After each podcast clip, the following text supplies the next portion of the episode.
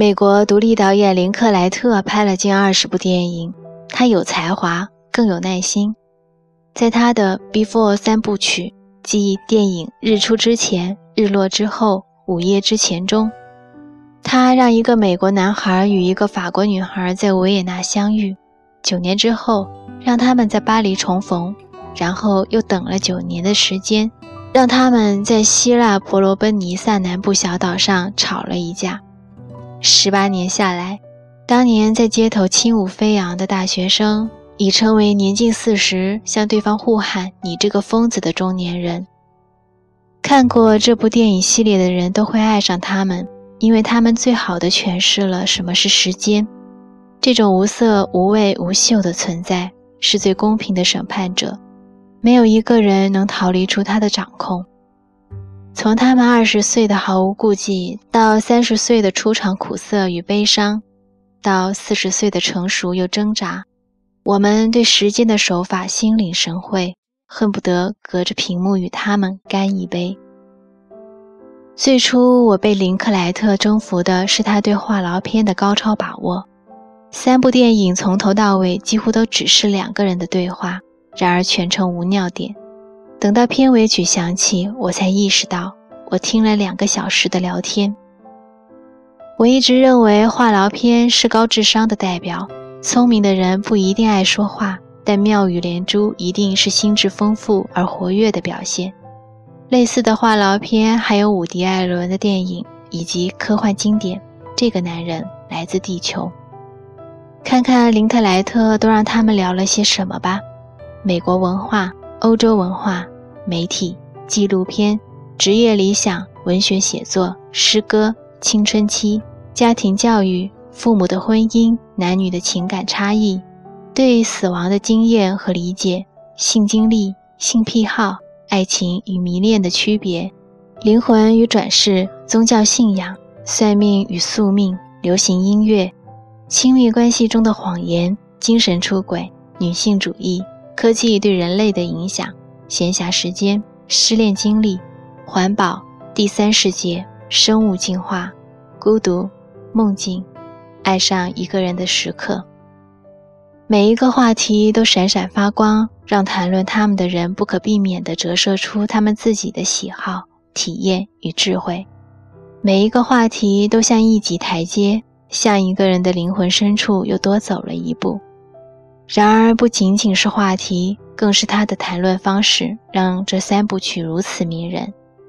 哈佛大学公正课的桑德尔教授算得上是当代最会讲课的老师了，但即使如此，这种公共式的演讲与交流仍然比不上两个人面对面的深度聊天。那种彻底的坦诚与随之而来的细微反馈，那种层叠不穷的灵感，仅仅存在于我与你这样的两者交谈中。细节之中有神光，无论话题多么宏大，他们之间的对话都是贴身而诗意的。他望着火车窗外飘移的风景碎片，说起三岁时参加祖母的葬礼，在后花园用水管对着太阳散射出一弯彩虹，然后在彩虹中看见了祖母的幽灵，而他的坦白也直指人心。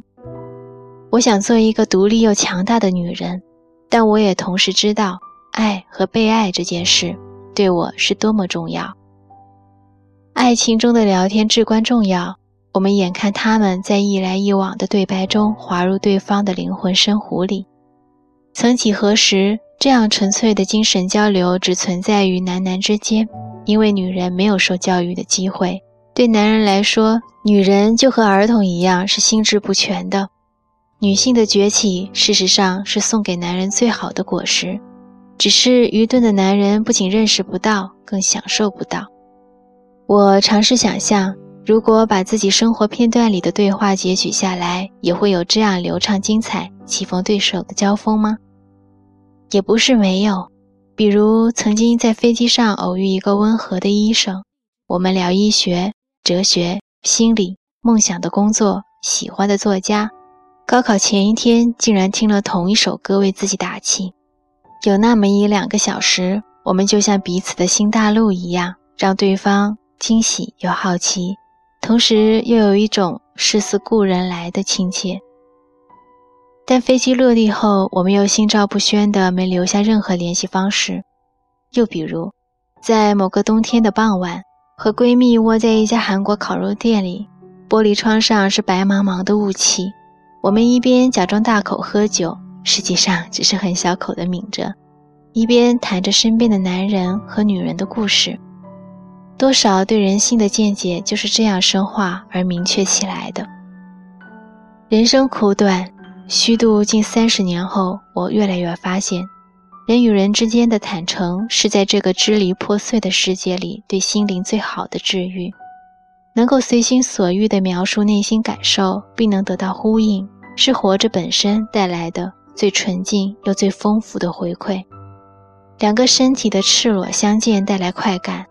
而两个灵魂的赤裸相见，则带来隽永的精神高潮。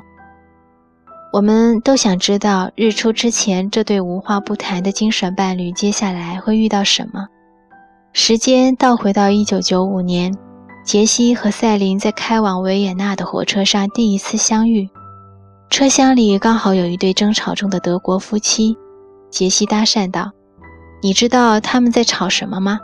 赛琳说：“不知道。”我不会俄语，听说年纪会让男女失去倾听的能力。然后这两个年轻人相视一笑，那时候婚姻离他们还很远。二零一三年，十八年后，他们也成了一对吵架的夫妇，好像印证了那个说法。年纪也让他们失去了倾听的能力，但还好，他们仍然没有丧失犀利的感受力。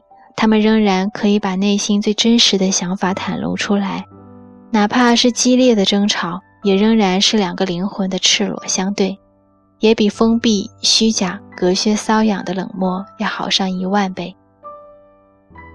幸福就是猫吃鱼，狗吃肉，奥特曼打小怪兽。幸福就是这一生中，你身边一直都点缀着能陪你絮絮叨叨的朋友、爱人，甚至。陌生人。